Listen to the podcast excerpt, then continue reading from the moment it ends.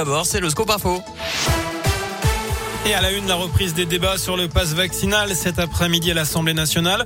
Débat suspendu encore une fois la nuit dernière après les propos, les propos d'Emmanuel Macron. Le président assume vouloir, je cite, emmerder les non-vaccinés.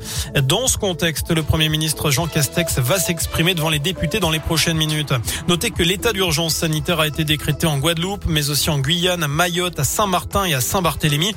D'après un décret et compte tenu des capacités hospitalières de ces territoires, la vague épidémique actuelle de Covid constitue une catastrophe sanitaire mettant en péril la santé de la population.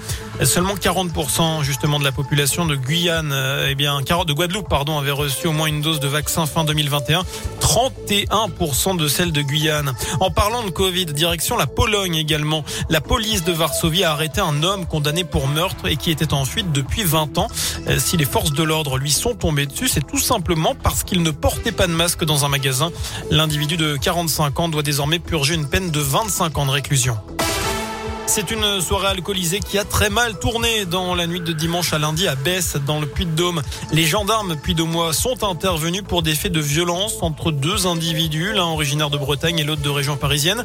Les deux colocataires se sont battus. La victime, âgée de 35 ans, a été touchée au visage et transportée à l'hôpital d'Issoire, puis au CHU de Clermont, selon la montagne. Il souffre d'une fracture du nez, lui occasionnant 10 jours d'ITT. L'agresseur présumé, âgé de 27 ans, a été placé en garde à vue pour les coups portés et déféré hier devant le parquet. Dans l'actu aussi, pas de procès pour un père de famille de l'Allier mis en examen en 2019 pour tentative d'homicide à Saint-Bonnet de Rochefort. La chambre de l'instruction de la cour d'appel de Rion a jugé que l'homme de 60 ans était pénalement irresponsable des faits reprochés, son discernement ayant été aboli. Dans la région, Sanofi fait appel dans le scandale de la dépakine. Ce matin, le tribunal de Paris a jugé le laboratoire lyonnais responsable d'un manque de vigilance et d'information sur les risques pendant la grossesse. La molécule aurait causé des malformations chez 2150 à 4100 enfants et des troubles du développement du cerveau chez 16 600 à 30 400 enfants.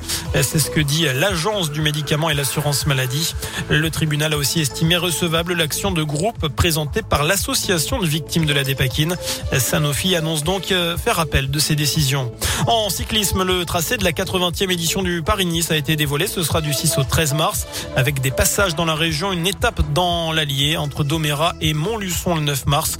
Une autre entre Saint-Just-Saint-Rambert dans la Loire et Saint-Sauveur de Montagu en Ardèche. Enfin, une école J.K. Rowling vient d'être débaptisée en Angleterre.